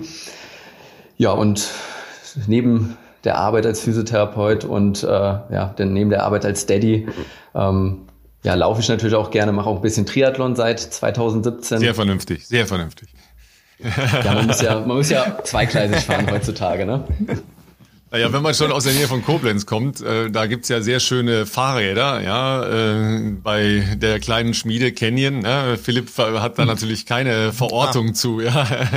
genau. Ich hätte jetzt irgendeinen, ja, Name, irgendeinen Namen mal in den Raum geworfen, um, ich habe aber keine um das Ahnung. für die Laufgemeinde einzunorden, äh, sowohl der ähm, Kollege Jan Frodeno fährt dieses Rad ähm, aber auch ähm, Daniela Bleimehl, die äh, beste Deutsche ähm, der letzten Jahre oder ähm, die, ähm, wie heißt denn noch unser letzter Weltmeister? Den habe ich jetzt, ist mir der Name doch glatt entfallen. Patrick Lange, der fährt auch so ein Ding, ja, ähm, die Wahnsinnsmaschine aus Kanada, äh, Lionel Sanders, also die fahren halt alle ähm, diese Räder, ja, außer einem World Tour Team und so weiter und so weiter. Also da ist ziemlich was los. Genau, ich könnte dich jetzt noch neidisch machen. Ich habe circa eine Minute von meinem oh, Reha-Zentrum zu kennen. Weißt du was? Es ist besser, dass das nicht so nah ist bei mir. Ja, ja ich, ich, ich war auch äh, knapp einen, einen Tag, nachdem das neue Rad vorgestellt war, drüben und war schon kurz davor, mal zuzuschlagen. Aber äh, da habe ich von meiner Frau das Verbot bekommen. Ja, ist, um das kurz zu erzählen, weil wir es ja gerne mit unseren Frauen haben. Ja, ähm, als ich mein letztes Fahrrad abgeholt habe, da wusste sie nicht, dass ich eins bestellt habe und habe ihr an einem freien Tag angeboten, Schatz, wollen wir nicht mal zum Shoppen nach ähm, Koblenz fahren. Ich wusste ja, dass es da auch eine ganz nette Fußgängerzone gibt und da war kein Lockdown, alles offen und so weiter. Und ähm, dann habe ich gesagt, ja, ähm, lass uns mal kurz hier eben in diesem Fahrradladen vorbeischauen. Ja, da stand dann mein Fahrrad, das wird dann so präsentiert. Das ist dann so, auch so aufgebockt und so, ne, schön, ja, fast so ähnlich. Mit so einem Tuch ne? drüber. Und es war auch alles cool. Äh, bis wir zur Kasse kamen und sie, sie, sie die Ziffern gesehen hat. Ja, und sie dann so, aber hast du doch alle? Ja, deshalb fahren wir hin. Du hast mir irgendwas erzählt. Ich konnte es dann mit äh, dem Erwerb eines sehr schönen Mantels für sie einigermaßen kompensieren, aber äh, es ist äh, Legende, dieser Besuch jedenfalls. Ja. Und da stand wahrscheinlich der Mantel nicht in Relation zum Fahrrad. Doch, doch. Nein. Okay. Nein, es ist Aus was war der Mantel? Nicht, nur im symbolischen Wert. Ne? Also du bist ja praktisch so ein, äh, ein, klassischer Läufer, ja, mit der Dreifachbelastung, die wir oft beschrieben haben, ja, ähm, soziales Leben, das sicher auch äh, seine Zeit fordert, plus Job, der wie ich weiß, auch sehr anstrengend ist, also körperlicher ist, den du da machst, ja, mhm. plus Laufen auch noch obendrein, ja. Was sind so deine Distanzen? Was genau. hast du gemacht? Wie viel hast du trainiert? Ähm, ursprünglich bin ich eigentlich vom, vom Marathon gekommen. Also ich habe 2014 meinen ersten Marathon in Frankfurt gemacht. Ähm, es war damals so ein Weihnachtsgeschenk, was ich mir von meinem Vater gewünscht hatte.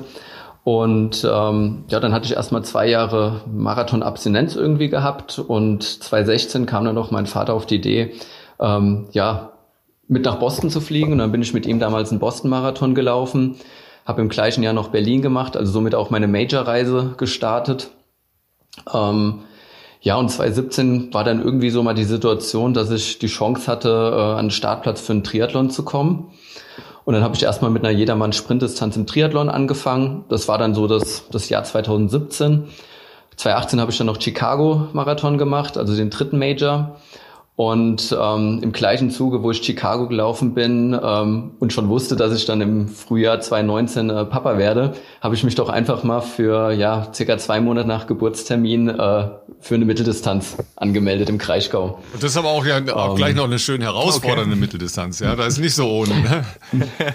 ja, also ähm, das war so der nächste Schritt. Also ja, Sprintdistanz, Jedermann-Distanz. Ähm, und ich habe immer mal gesagt, äh, ich würde gern, wenn ich eine Mitteldistanz mache, äh, im Kreisstau starten. Gerade weil Wiesbaden auch nicht mehr ähm, in der Nähe als Rennen ja, angeboten wird. Und ähm, dann habe ich mir immer gedacht, okay, wahrscheinlich wird die Situation sein, direkt nach der Geburt kannst du es am ehesten machen. Ähm, Im Nachhinein bin ich auch froh, dass ich es gemacht habe, weil wenn ich jetzt so mitbekomme, was meine fast zweijährige Tochter von mir so, so einfordert, da wird das schon, schon echtes Zeitmanagement, das alles unter einen Hut zu be äh, bekommen, ja. Und dieses Jahr war eigentlich eine, oder vielmehr letztes Jahr, also 2020, war eigentlich eine olympische Distanz geplant, äh, die ja dann pandemiebedingt ins Wasser fiel. Übrigens, meine erste ähm, Mitteldistanz heißt das ja eigentlich, ja, äh, die, die äh, mhm. mehr oder weniger halbe Strecke, habe ich auch tatsächlich ein paar Wochen nach der Geburt meiner zweiten Tochter gemacht. Und ähm, die Tage um die Geburt herum habe ich nicht trainiert. Und das war wahrscheinlich die beste Erholung, die mein Körper hatte, weil vorher hatte ich relativ viel gemacht und war schon so ein bisschen auer, ja. Und dann habe ich da äh, drei oder vier Tage nichts gemacht und danach hast ja dann sowieso, ne, Vater geworden, Hi und so weiter, ja, ähm, dann hast du wirklich so einen, so einen totalen Push nochmal gehabt.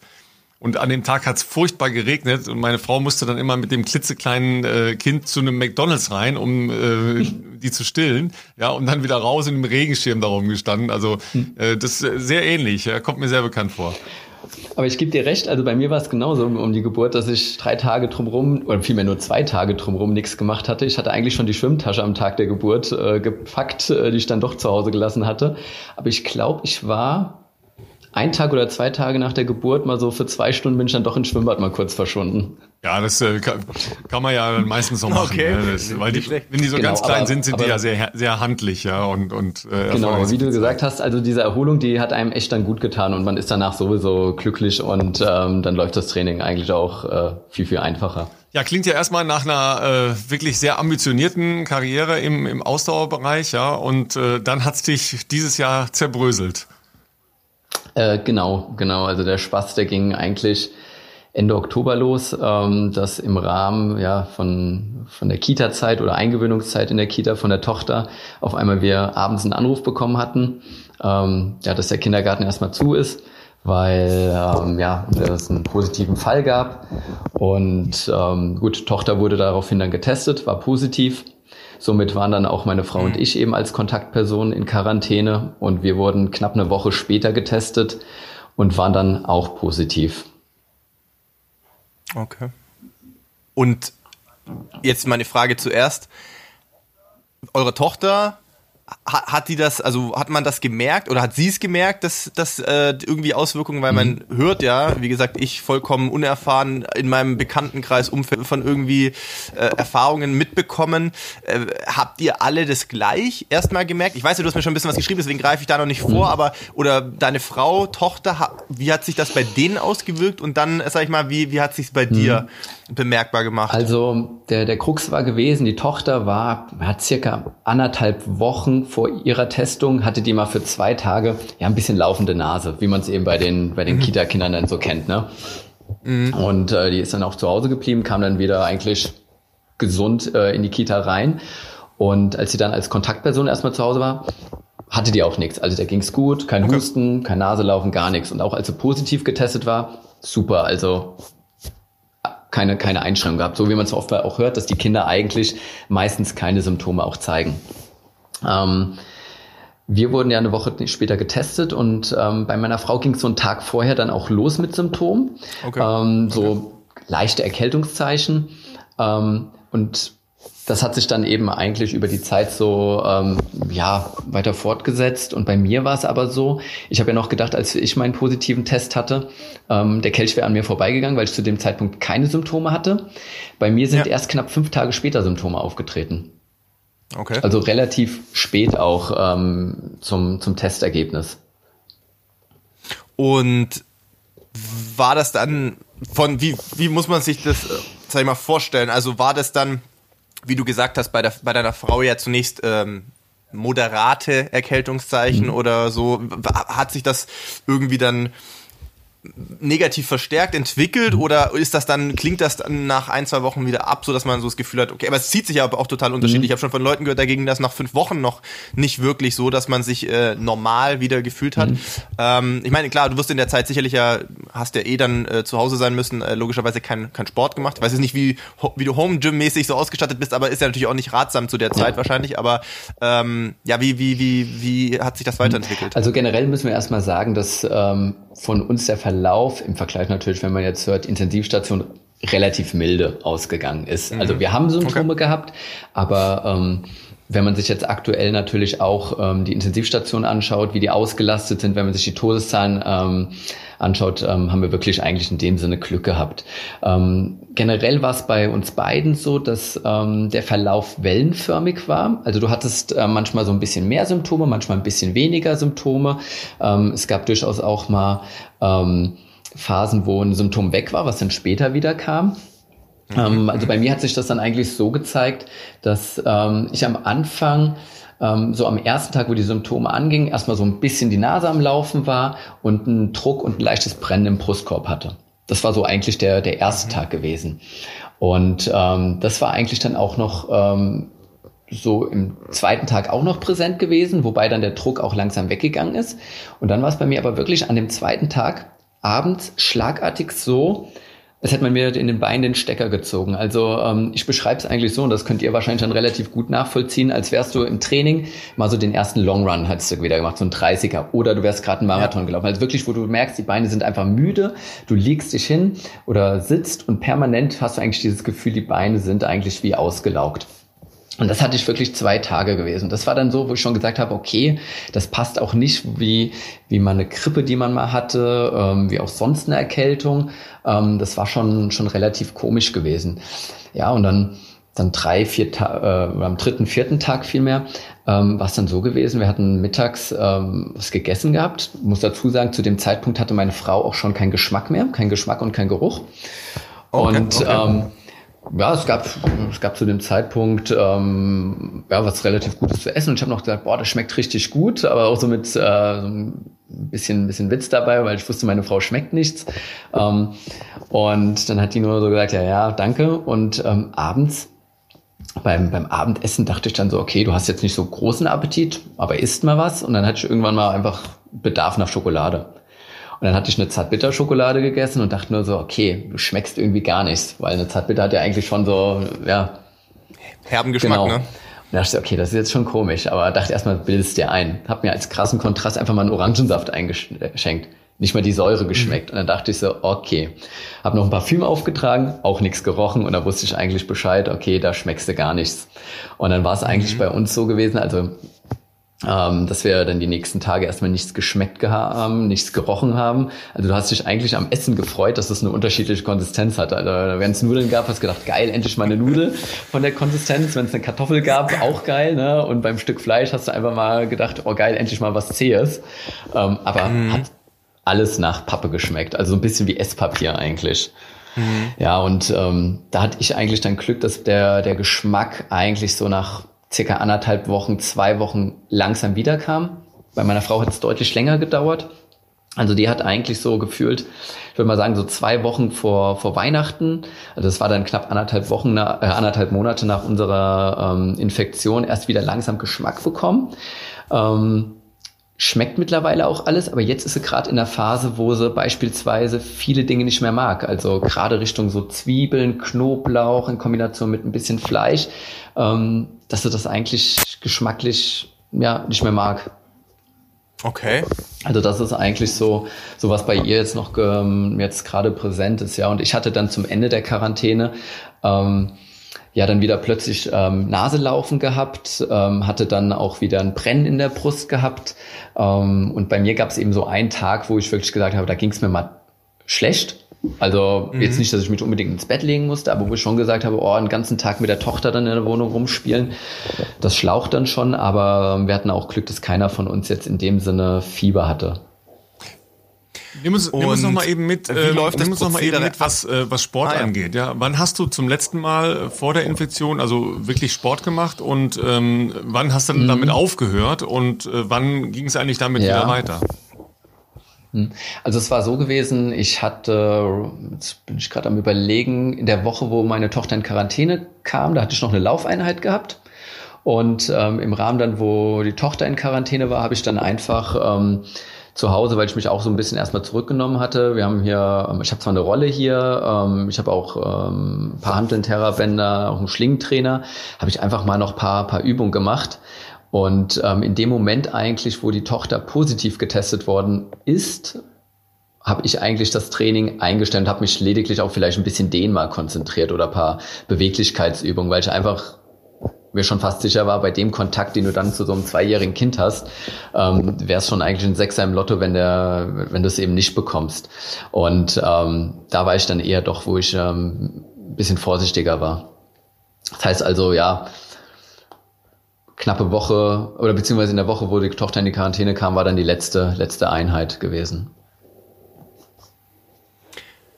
Und wenn, wie läuft das aktuell? Bin ich jetzt nicht ganz auf dem Laufenden. Wenn du eine, also Covid-19 positiv getestet wirst, dann musst du natürlich wahrscheinlich zwei Wochen, schätze ich mal, in Quarantäne. Wirst du dann erst aus der Quarantäne entlassen mit einem negativen Test, den du nach mhm. zwei Wochen machen darfst? Mhm. Oder wie, wie ist da das Prozedere? Weil ich denke mal, du wirst wahrscheinlich nicht versucht haben, vorher, also irgendwann wieder Sport für dich zu treiben, bevor du wahrscheinlich einen negativen Test hattest, würde ich jetzt mal annehmen, aber ähm, erzähl gerne mal. Ähm, ja, also zu dem Zeitpunkt hat sich ja auch mittlerweile wieder vieles in diesen ganzen Richtlinien und ähm, so geändert, aber zu dem Zeitpunkt war es eben so, als Kontaktperson musst du 14 Tage in Quarantäne, währenddessen eine mhm. infizierte Person nur 10 Tage in Quarantäne geht.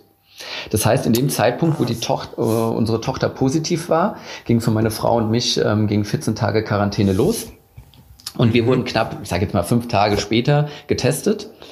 Und als wir dann positiv getestet worden sind, ging ab dem Tag nochmal für uns zehn Tage los.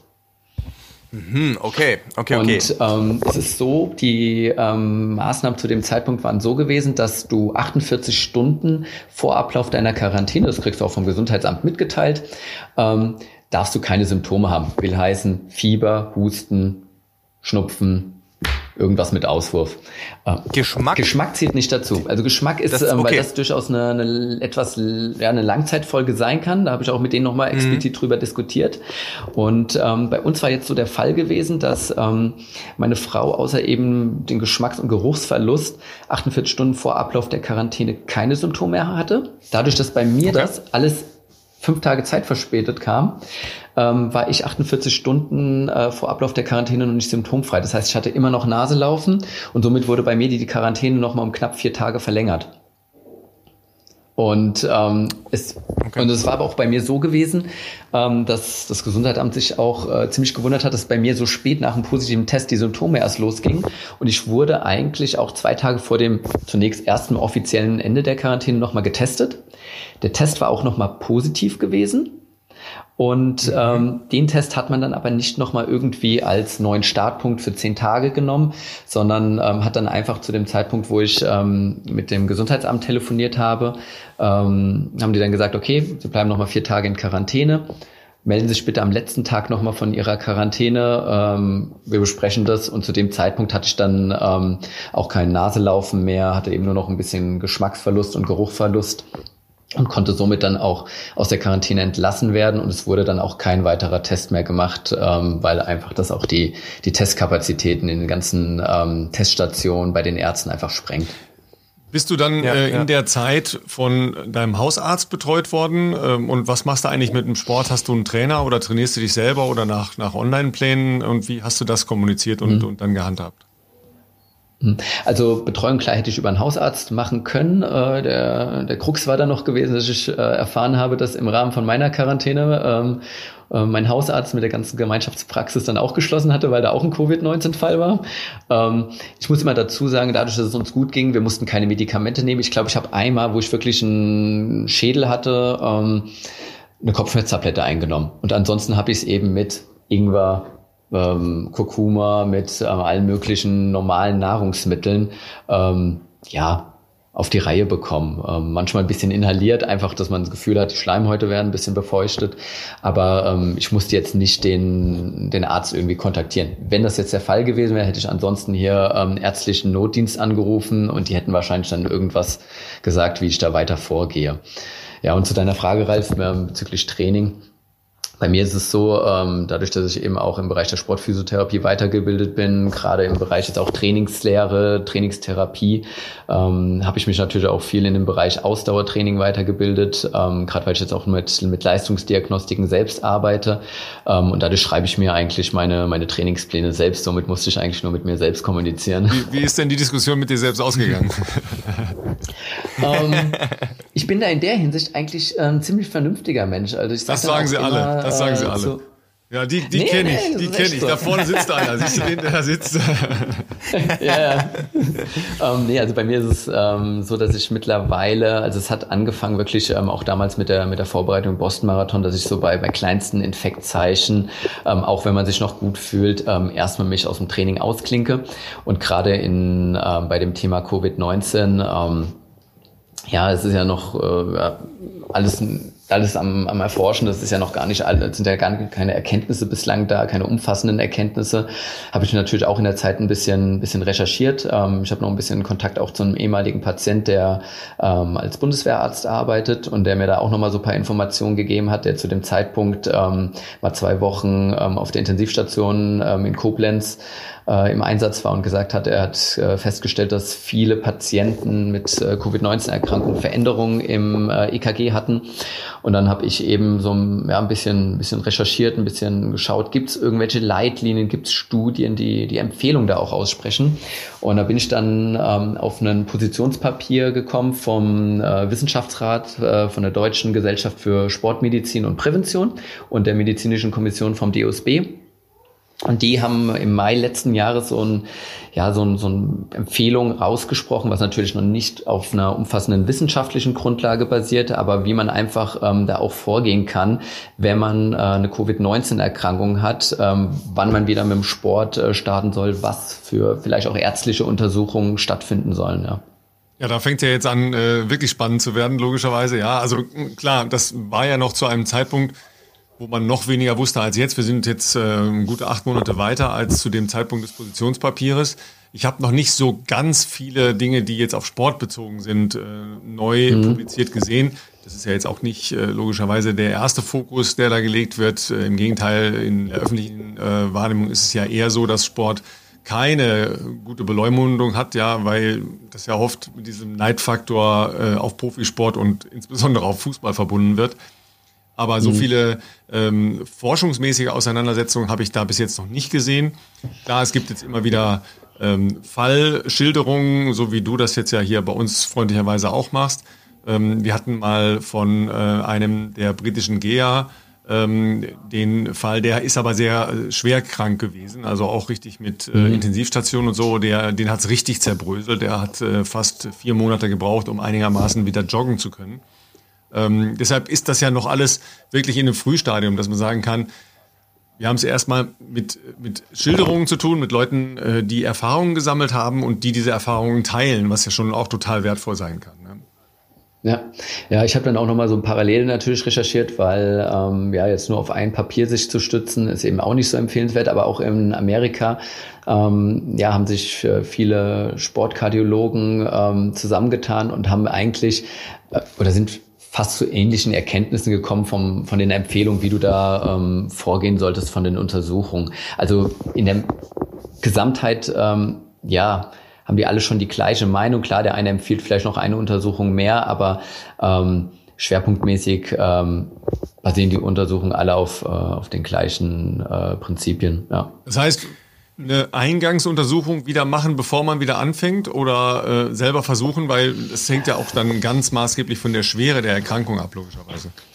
Ja, ja, wobei, ähm, ist ganz interessant eigentlich, ähm, dass schon ähm, ja die, die meisten Organe, die ja betroffen werden oder am häufigsten betroffen sind, sind eben Lunge, Herz-Kreislauf-System. Und man muss einfach mal unter dem Aspekt von äh, so einer sportlichen Leistungsfähigkeit ja auch schauen, dass ähm, vielleicht schon kleine Veränderungen im, im Lungengewebe, also so Verengung im Lungengewebe, schon ähm, große Belüftungseinschränkungen hervor, äh, verursachen können und somit natürlich auch die Atemökonomie einschränken kann.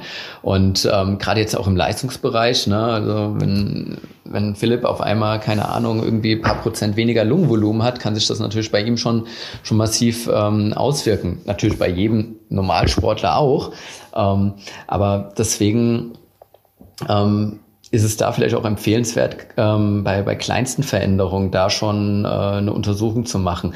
Ähm, klar, jeder ist am Ende für sich selbst natürlich verantwortlich und jemand, der das dann durchgemacht hat und sagt, okay, ich habe jetzt keine Symptome mehr, ich mache wieder Sport, ist auch in Ordnung, aber ihr habt ja auch, ähm, ich glaube, im letzten oder vorletzten Podcast angesprochen, dass ähm, ihr in den nächsten Wochen mal das Thema sportmedizinische Untersuchungen angehen wollt. Und wenn man mal überlegt, dass ähm, ja gerade eine Herzmuskelentzündung einer der häufigsten ähm, Ursachen äh, für den plötzlichen Herztod bei, bei Sportlern unter 35 ist ähm, und eben gerade diese, diese Herzmuskelentzündung nach Virusinfektionen ähm, auftreten können von den, von den Atem, Atemwegen, dann ja, mit ein bisschen logischen Menschenverstand sollte man eigentlich da so ein bisschen Verantwortung auch für, für seinen Körper haben und vielleicht das lieber einmal mehr abklären äh, als einmal zu wenig. gerade unter dem Aspekt, dass auch natürlich mittlerweile viele Krankenkassen sowas ja äh, bezuschussen oder unterstützen. Wobei ich auch gesagt habe, wenn es jetzt äh, meine Kasse nicht gezahlt hätte, dann äh, hätte ich das auch aus eigener Tasche ähm, gezahlt, weil ähm, ich habe keine Lust, dass äh, ich in einem halben Jahr irgendwie auf einmal umköppe und dann Frau und Kind hier alleine den Haushalt Ja, das kommt ja noch dazu, dass man ja eine andere Verantwortlichkeit hat. Äh, das hast du jetzt erfahren, wenn man eine äh, Familie hat. Das ist nochmal ein Hauch anders logischerweise. Äh, übrigens mal so als Größenordnung. Eine gute Vorsorgeuntersuchung kostet irgendwas so zwischen, sagen wir mal, grob 250 und vielleicht 350 Euro. Ja, so genau. in dem Bereich verhält sich das muss man mal darüber nachdenken, äh, ob man dann dringend äh, den nächsten äh, Alpha-Fly braucht oder vielleicht doch mal äh, so eine Untersuchung. Also ähm, selbst wenn die Krankenkasse das nicht bezahlen sollte, die meisten machen das unter Vorsorgegeschichten. Natürlich erst recht, wenn man jetzt äh, so wie du eine, eine Covid-Hintergrunderkrankung da hat, ja, dann ist ja nochmal eine ganz andere Geschichte, weil dann ist das ja einfach medizinisch äh, angesagt, dass man das abklärt, bevor man wieder auch nur in den normalen Alltagsleben zurückkehrt. Ja. Genau. Wie viele Wochen nach, ähm, sagen wir mal, deiner den positiven Test sozusagen hast du mhm. denn äh, dann dich untersuchen lassen? Mhm. Kannst, weißt du das noch? Ist, ähm, genau, da habe ich mich auch so ein bisschen wieder an diesem Positionspapier von DOSB und der Deutschen Gesellschaft für Sportmedizin und Prävention orientiert. Die sagen eben, wenn du Symptome hattest, aber ohne eine Lungenentzündung, ähm, dann werden eben zwei bis vier Wochen äh, Sportpause danach erstmal nach Abklingen der Symptome ähm, empfohlen. Und ich habe dann parallel eben auch mal geguckt, okay, welcher Arzt ähm, bietet so die Empfehlung als Untersuchungsmaßnahme im Rahmen einer, einer sportmedizinischen Untersuchung an und habe dann da auch angerufen und habe dann versucht auch in diesem Zeitraum, weil ich hab, bin dann eher von den vier Wochen erstmal ausgegangen, mhm. ähm, war dann lieber eine lieber auf Nummer sicher, ja, ein bisschen ne? vorsichtiger, genau. Und ähm, habe dann eigentlich auch ich glaube, dreieinhalb, vier Wochen, viereinhalb Wochen nach ähm, Verlassen der Quarantäne hatte ich dann eigentlich auch meine Untersuchung gehabt. Und waren da Auffälligkeiten feststellbar oder war das so, dass der Arzt sagte, soweit unauffällig, du kannst jetzt mal zumindest mit moderatem Training wieder anfangen und schauen, äh, wie du dich dabei dann fühlst? Hm.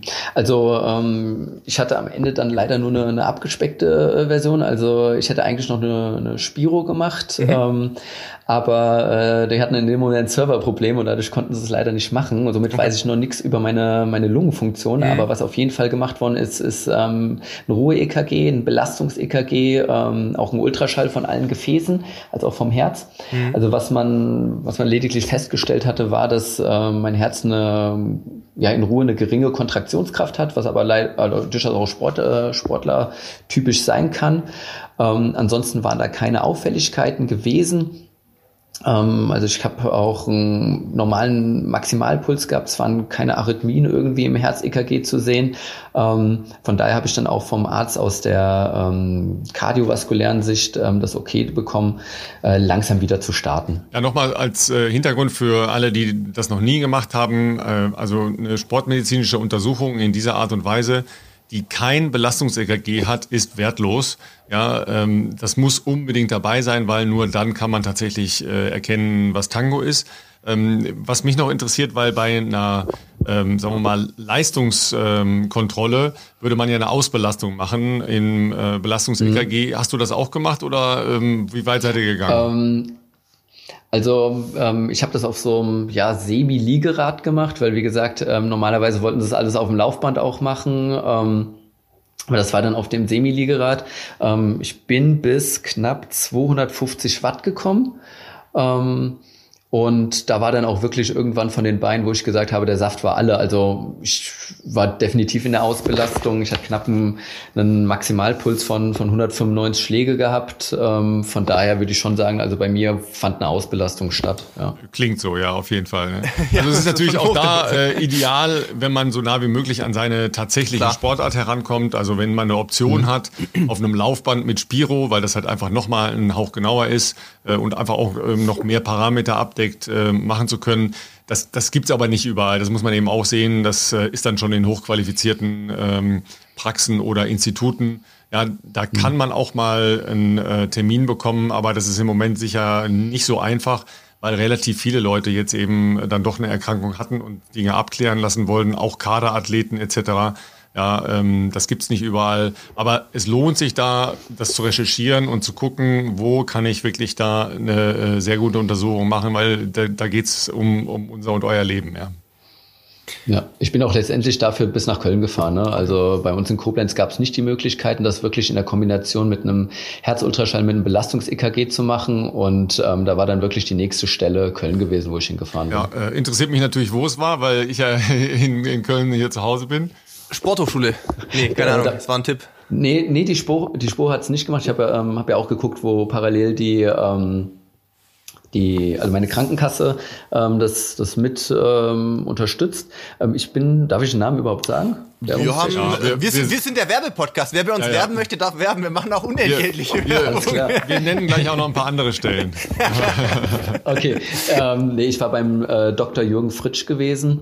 Ähm, ja, frag mich nicht nach dem Stadtteil Ralf, das war ja, tatsächlich sagt mir, äh, der, nee, der Name sagt mir nichts tatsächlich. Ralf kennt den Jürgen ja, nicht, das ist echt Ich kenne den Jürgen nicht, sorry, also den Jürgen nicht. Ich kenne schon ein paar Jürgen, aber den Jürgen nicht. Ne? Ich wollte nur noch mal sagen, ja. ähm, ich bin ganz sicher, dass es das Bundeswehrkrankenhaus in äh, Koblenz auch macht. Aber da hast du natürlich recht, da kommst du natürlich mit deiner Krankenkasse nicht unbedingt äh, rein. Da müsstest du dann schon irgendwie auch äh, Bundeswehr-Kaderathlet äh, oder sowas sein. Mhm. Weil die machen das, das weiß ich ganz sicher. Mhm. Ähm, Sporthochschule äh, war ich jetzt zuletzt äh, zweimal, also die machen das auch. Ähm, aber ich äh, kenne da auch jemanden vor dem Institut, die betreuen halt in äh, erster Linie auch Kaderathleten. Ähm, und wie gesagt, das ist im Moment nicht ganz einfach. Äh, außerdem bin ich privat versichert, das ist nochmal ein Unterschied logischerweise, ja, weil mhm. ähm, kennt ihr von jedem normalen Arzt. Es ist leider, ich finde das System eigentlich nicht in Ordnung, aber äh, es ist so, dass man ähm, deutlich schneller an äh, bestimmte Termine und an Untersuchungen äh, kommen kann, wenn es äh, einen Ran auf bestimmte Situationen gibt. Und das ist halt jetzt ja in diesem Fall äh, auch so. Äh, es gibt in Mainz ein paar ähm, tolle äh, Institute, die das machen, in Frankfurt auch. Also es ist so hier unsere Gegend logischerweise. Philipp, wie, wie ist es bei euch, Kaderathleten? Du warst ja Kaderathlet, bist jetzt nicht mehr Kaderathlet. Schon lange nicht ja? mehr, ja. Ähm, ja, also bei mir ist es so, äh, als Kaderathlet war es in der Regel so, dass äh, von Seiten des DLV für uns Läufer zumindest gewünscht war, dass wir es idealerweise immer in, in Leipzig machen am, äh, am IAT. Ähm, wieso, weshalb, warum, weiß ich nicht. Das ist irgendwie so, schon seit ich, äh, oder für die 10, 12 Jahre, die ich im Bundeskader war, war das immer äh, da, der Place to be, sage ich jetzt mal. Und da haben die auch alle Daten dann auch äh, von den Kaderleuten immer gesammelt.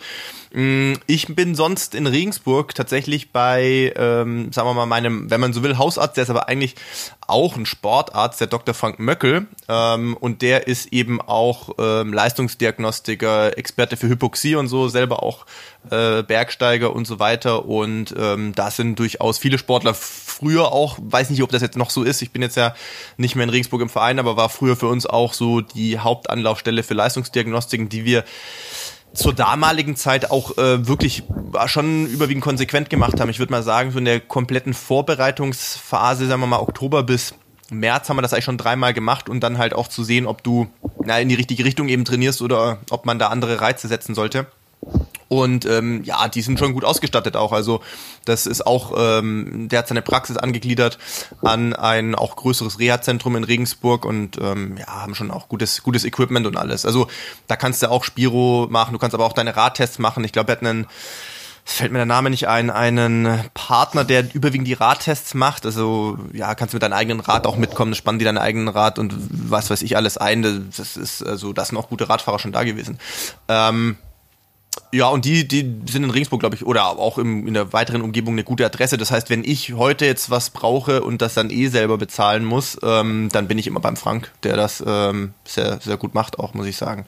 Ähm, mit dem hatte ich ja zuletzt sehr viel zu tun, allerdings wegen der wegen des äh, falsch positiven Tests. Ähm, der hat mir da auch äh, sehr sehr viel geholfen, muss ich sagen. Den habe ich äh, auch da so diese zwei Tage sehr gut auf Trab gehalten, obwohl er auf dem Weg zu irgendeiner Konferenz noch war und so. Und ähm, ja, hat letztlich überhaupt zumindest mir ähm, ermöglicht, dass ich noch fliegen konnte, denn der hat den Laborleiter dieses ähm, äh, Instituts, die den Test gemacht haben oder analysiert haben, irgendwie überredet, den nochmal re zu testen sozusagen und ähm, ja, das ist, glaube ich, auch immer nicht so einfach, wenn du da anrufst und sagst, ja, äh, hier, Herr Doktor so und so, Sie sind der Laborleiter, aber ich glaube, Sie haben einfach einen Fehler gemacht. Können wir das nochmal testen? Ist schon besser, wenn das dann irgendwie so auf Augenhöhe passiert und äh, von Arzt zu Arzt versucht wird, äh, sagen wir mal, ähm, durchblicken zu lassen, ob man da nicht eine, also vielleicht nochmal einen, einen zweiten Blick drauf werfen kann. Aber was mich jetzt noch interessieren würde, ist ja jetzt, wo du dann quasi diese Untersuchung gemacht hast und ähm, eigentlich mhm. auch eine Ausbelastung im weitesten Sinne hattest und keine größeren irgendwie besorgniserregenden Auffälligkeiten vorhanden waren, äh, dann hast du ja wahrscheinlich wieder mit Sport begonnen, wahrscheinlich in einem moderaten Rahmen zunächst. Genau. Was hast du so als erstes gemacht? Ich meine, als Triathlet gibt es drei Optionen. Mit was hast du, äh, hast du begonnen? Laufen ist wahrscheinlich mit Abstand das anstrengendste, würde ich jetzt mal sagen, so vom, wenn du jetzt mal auf einem lockeren mhm. Rahmen anfängst, oder? Mhm. Also ich hatte den Test damals montags gehabt und äh, habe erstmal dienstags mit Krafttraining okay, angefangen. Okay, okay, okay, okay. ähm, weil ähm, ja, man ist ja dann auch so ein bisschen äh, lidiert, der Rücken, der mal zwickt, äh, die Achillessehne ein bisschen zwickt und dann erstmal wieder mit dem Gerätetraining angefangen, aber eben nicht mit freien Geräten, also freien Gewichten, sondern erstmal alles mhm. geführt. Ähm, und da erstmal einen Schock bekommen, wie krass man in so einer kurzen Zeit also dekonditioniert. Ähm, also wenn man wirklich ähm, ja, in, in einem Beinstrecker beispielsweise von, von 30 Kilo auf 10 Kilo mhm. runterkommen, äh, runtergehen muss, vor allem äh, unter dem Aspekt, dass äh, wenn, wir, wenn wir Patienten ins Gerätetraining einweisen und die dann schon sagen, boah, 10 Kilo ist super anstrengend, man hat sich damals noch gedacht, ja, ja, das ist eigentlich noch relativ wenig. Und plötzlich sitzt man da und macht keine Ahnung drei, vier Durchgänge und versucht so 20 Wiederholungen zu schaffen und denkt, das kriegt man eigentlich locker hin und man kämpft dann schon auf einmal bei Wiederholung 10, weil keine Kraft mehr da ist. Ähm, das war dann schon mal so das erste Aha-Erlebnis, also wo ich wirklich gemerkt habe, wow, okay, du hast schon enorm, enorm abgebaut, also wirklich von den, von den Aspekten Kraft. Ja, lass ja, mich da noch kurz äh, einklinken, hm? weil das äh, hört sich ja jetzt so an, äh, wie der ist äh, in der äh, Lockdown-Phase ins Krafttraining gegangen. Tatsächlich äh, bist du ja da ein äh, bisschen privilegiert, logischerweise, dass du in deiner Praxis genau. das Gerätetraining machen kannst. Aber äh, das ist äh, zumindest bei uns in Nordrhein-Westfalen auch so gewesen, dass die Leute, die äh, therapeutische Ansätze für ihr Krafttraining hatten, ähm, das halt auch in ihren Praxen tatsächlich ausführen konnten. Da haben äh, entsprechende Corona-Konzepte dann stattgefunden. Die Leute haben dann in, in, ganz kleinen Gruppen oder in Einzeltraining halt die Sachen dann machen können, äh, was in der Regel nicht in normalen Fitnessstudios stattgefunden hat, sondern eben äh, in, in Praxen, ja, wo dann mit äh, einem Attest halt äh, und mit einem Rezept entsprechende Dinge verordnet wurden. Genau, ähm, solange es als Heilmittelverordnung läuft, also zum Beispiel Gerätetraining oder im Rahmen auch einer Reha, ähm, da dürfen wir eben die Reha-Zentren auch ähm, Gerätetraining äh, anbieten. Und wie du schon sagst, ähm, ich habe natürlich den, den Vorteil, dass ich da unseren ganzen Gerätepark nutzen kann. Also ich gehe dann meistens immer weitaus äh, bevor das Reha-Zentrum aufmacht, morgens schon gegen, gegen halb sechs dort trainieren. Gottes, das, ist, das ist Ralfs Uhrzeit auch. Also Gottes, wenn er seine zum, Übung ja, macht, zum ist auch um halb sechs. Zum ins Bett gehen, ja. ja. ja, den einzigen, den du dann morgens mal triffst, ist vielleicht der Hausmeister oder vielleicht auch noch die Putzfrau, die parallel neben dir erwischt, äh, wenn du gerade auf dem Crosstrainer dich aufwärmst. Ne? ähm, aber ansonsten siehst du da eben keinen. Ähm, und ja, das sind natürlich dann schon die Privilegien, die du, die du hast als Physiotherapeut, dass du auch im Rahmen eines Lockdowns natürlich äh, dein Gerätetraining weiter fortführen kannst. Also sind schon zwei äh, Knockout-Kriterien für mich. Erstens äh, viel zu früh und Crosstrainer aufwärmen, ja, um Gottes Willen. ja. Man muss ja kreativ ja, sein und teilweise muss man ja auch einmal ein bisschen Variation reinbringen. Ja. Ne? Du, ich weiß ja, dass man äh, von solchen Tests ähm, immer wunderbare, nicht nur Handlungsempfehlungen bekommt, äh, sondern vor allen Dingen mhm. auch sehr genaue Belastungsbereiche. Die meisten Leute wollen das ja nicht wahrhaben, mhm. in welchem niedrigen Bereich äh, die Grundlagenausdauer stattfindet. Ja, haben wir ja auch schon äh, häufiger drüber äh, berichtet, könnt ihr nochmal in unserem Archiv ein bisschen stöbern gehen. Äh, 80-20 ist da, glaube ich, äh, das Stichwort. Äh, wie waren dann deine Werte und äh, wie weit war das entfernt von deiner Leistungsfähigkeit oder deiner gedachten Leistungsfähigkeit, äh, die du vorher hattest? Also dadurch, dass ja keine Spiro möglich war, hatte ich natürlich keine aktuellen ähm, Empfehlungen. Das heißt, das muss nochmal nachgeholt werden. Ähm, ich habe ähm, es aber von mir aus so gemacht, dass ich ähm, ja paar Sekunden langsamer mein, mein Low-Intensity-Training gemacht habe, als ich es bisher gemacht hatte. Also wenn ich früher meine, meine lockeren Läufe mit einer 630er Pace gemacht habe, habe ich mir von vornherein vorgenommen, okay, 650 bis 710, also äh, wirklich für mich schon auch sehr, sehr langsam. Ähm, ja, aber auch da war ich natürlich ziemlich erschrocken gewesen. Ich habe mir auch heute nochmal so die, ähm, die Werte vor, vor Covid-19 und nach Covid-19 angeschaut. Also wenn ich ähm, vor Covid-19 war ich 60 Minuten laufen mit einer 630er Pace im Low-Intensity-Bereich und hatte eine Herzfrequenz von 134 im Schnitt. Und äh, jetzt nach dem Lockdown, oder vielmehr nach dem Lockdown, nach äh, Covid-19, ähm, laufe ich mit einer ja, 650er Pace und im Schnitt, äh, also gerade mal aktuell bei 40 Minuten, was ja jetzt jammern auf höchstem Niveau ist, weil ich kann ja immerhin laufen, aber habe aktuell eine Durchschnittsherzfrequenz von 156 Schläge, also knapp 20 Schläge über der ursprünglichen. Okay. Ähm, und teilweise gehe ich bei, bei einer 650er Pace schon auf eine maximale Herzfrequenz von 167. Wow. Und das ist ja. äh, also jetzt nur beim Laufen, ja, ja. Ne? beim Radfahren sieht's nicht, sieht's nicht anders aus. Also da hatte ich zum Beispiel vorm, vor der Infektion hatte ich bei, bei 90 Minuten Radfahren äh, bei durchschnittlich 145 Watt eine Herzfrequenz von 139 Schläge. Und jetzt radle ich aktuell ja, 45 Minuten, habe circa 140 Watt drauf und habe aber auch 155 Schläge. Also ich bin eigentlich ähm, um ein Vielfaches höher. Ähm, ja, als es vor der Infektion war. Also das äh, zeigt natürlich schon mal, dass da ziemlich krasse Auswirkungen sind, logischerweise. Also erstmal äh, der Ansatz nochmal, ja, für Leute, die noch nicht Marathon gelaufen sind oder die noch relativ neu sind ähm, zum Laufen und die Vorstellung haben, dass man, wenn man laufen geht, kaputt sein muss, wenn man äh, wieder nach Hause kommt. Der Dominik ist mehrfach Marathon gelaufen, äh, hat eine Halbdistanz gemacht und läuft den Low-Intensity-Bereich, ihr habt das gehört, jenseits von 6,30. Ja, ich sehe so viele Leute, die nie in diesem Bereich laufen und die weit davon entfernt sind, einen Marathon äh, durchlaufen zu können oder eine Halbdistanz zu machen. Ja. Also nochmal, man muss schon langsam laufen. Und wenn man dann in so hohe Bereiche des äh, Herzschlagvolumens kommt, da, das ist natürlich weit entfernt von ähm, Recovery laufen oder von, von Grundlage. Ja. Du bist ja da schon von der Herzfrequenz her wirklich hoch. Ja. Und auf dem ja. Fahrrad finde ich es fast noch krasser, weil bei 155 auf dem Fahrrad falle ich vom Fahrrad. Ja, das, das ist ja viel weniger ähm, Herzschlagfrequenz auf dem Fahrrad, als wenn man läuft. Und äh, wenn man dann ja. schon bei so einer Belastung relativ hoch ist, dann zeigt das natürlich, äh, wie krass das eingeschlagen hat in ja doch einer relativ kurzen Zeitspanne. Ne? Jetzt muss ich ja natürlich sagen, Ralf, du bist natürlich ein Tick älter als ich, ne? Da nimmt ja auch die maximale Herzfrequenz. Hast du mich gerade alter Sack genannt? ich habe dich nicht alter Sack gesagt. Ich habe nur gesagt, dass du älter bist als ich.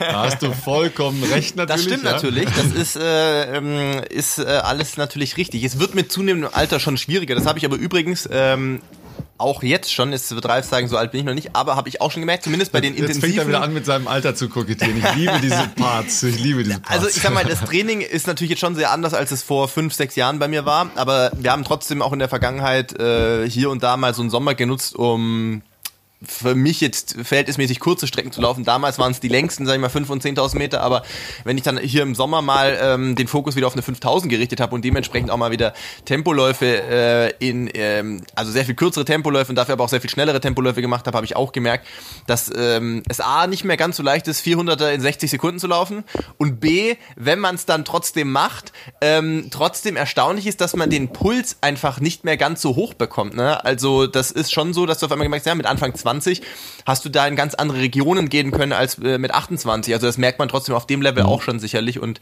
äh, das setzt sich natürlich mit zunehmendem Alter auch bei längeren Ausdauergeschichten, ähm, wenn man da Intervalle fährt oder wie auch immer, sicherlich fort, ja.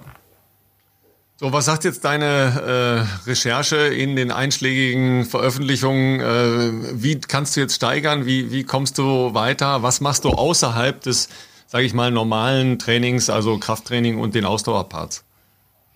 Hm. Also da geben mir eigentlich die ganzen Papiere aktuell gar keine mhm. Empfehlung, wie du danach weitergehst. Ähm, und da arbeite ich eigentlich ähm, im Moment so mit dem ja, System äh, drei Wochen progressive Steigerung des Umfangs um zehn Prozent, aber alles jetzt wirklich nur im Low-Intensity-Bereich ähm, und dann mit einer Woche ähm, wieder Entlastungswoche, also eigentlich so wie wenn man in ein systematisches Training für irgendwas eingeht, aber alles unter dem Aspekt, dass äh, kein Wettkampf ansteht und dass man erstmal wieder so in Richtung der, der Umfänge kommt, dass man mal wieder eine Stunde laufen kann. Ähm, das ist eigentlich so, so jetzt der, der nächste Schritt. Ja, weil ähm, da, wie gesagt, Studien noch nicht vorhanden sind. Das wird jetzt natürlich alles gemacht, das läuft, aber das sind eben auch leider relativ lange Zeiträume, die da äh, erstmal zu beachten und zu überbrücken sind. Habe ich natürlich noch mal ein bisschen nachgeschaut. Ja, ähm, in der letzten Woche gab es äh, ja einen Artikel von äh, oder über Frank Stäbler, äh, Ringer-Weltmeister, der eigentlich ja in Tokio seine Karriere mit äh, einer möglichen Medaille äh, beenden wollte. Den hat es relativ hart erwischt. Also der war ähm, ein, ein, paar Tage richtig äh, feste krank. Ähm, musste zwar auch nicht auf die Intensiv und so, aber der, der war richtig dolle krank. Der hatte nach der Erkrankung noch 20 Prozent seiner Leistungsfähigkeit. Ja, also das äh, auch, so wie du es beschreibst, ja krass runtergefahren. So, und Ringen ist halt ähm, im Prinzip ja ein Sport, wo man äh, intensive Intervalle, das ist eigentlich das, was man im Ringen macht, weil die äh, ja mehrfach an einem Tag äh, vier bis fünf Minuten lang auf der Matte sind, ja, und dann in äh, sehr, sehr hoher Intensität. Und er hat halt auch lange überlegt, was er, was er macht und hat sich dann ähm, mit einem Kumpel von ihm zusammengetan. Äh, Yassin Seiwasser heißt er, ein früherer äh, Martial Arts Kämpfer.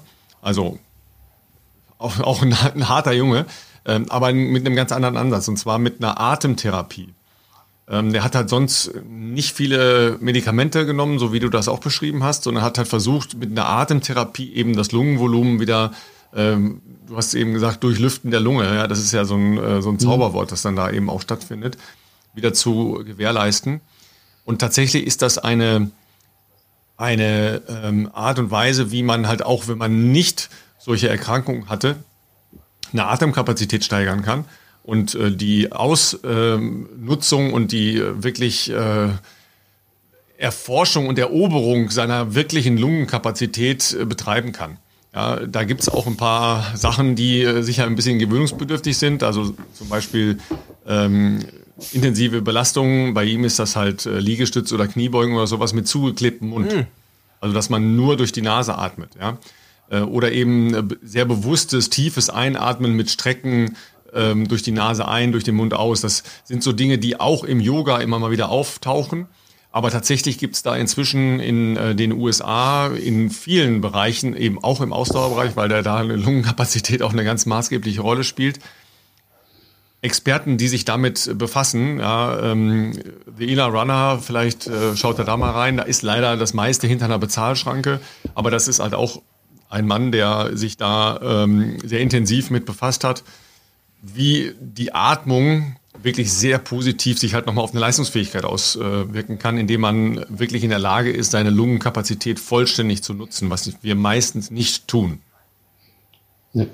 Was ja auch durchaus möglich ist, ein kleiner Tipp dann für die, für die Hörer, einfach mal versuchen, zwei oder nur drei Atemzüge pro Minute zu machen. Das geht eigentlich. Ähm, also das habe ich auch, äh, dass ich das immer mal wieder mit Patienten mache. Ähm, die sind dann auch immer erstaunt, äh, dass es klappt.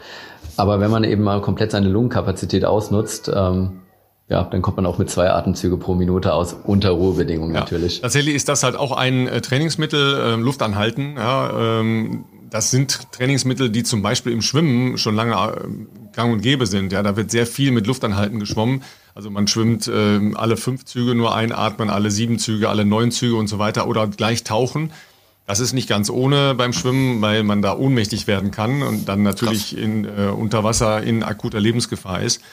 Ähm, der erste, von dem ich weiß, der solche Dinge systematisch im Training ähm, aufgenommen hat, ist äh, ein früherer 800-Meter-Läufer, äh, Rob Drüppers äh, hieß der. Ähm, euch Jüngeren sagt er natürlich noch was. Ich schaue in völlig ahnungslose Gesichter. Ja, klar. Also ähm. Rob, Rob Drüppers war einer der großen äh, Favoriten bei den ersten Weltmeisterschaften 1983 okay. ähm, und war eigentlich so der Star auf der 800 Meter Strecke. Der hat sehr viele äh, kürzere Tempoläufe gemacht, ohne zu atmen.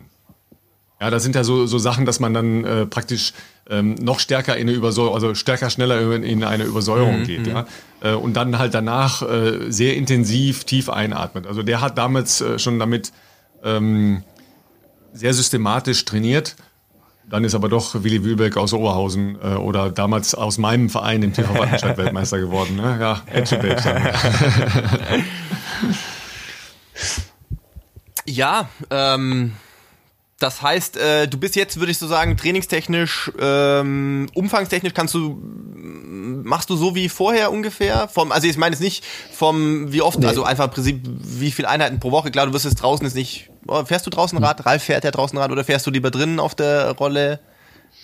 Äh, ich, okay, okay, okay. Hast du wahrscheinlich Swift auch, nehme ich mal an, ähm. und äh, ähm, nee, ich fahre ganz schön Weiße Wand einfach. Äh, im Keller alleine mit Neon.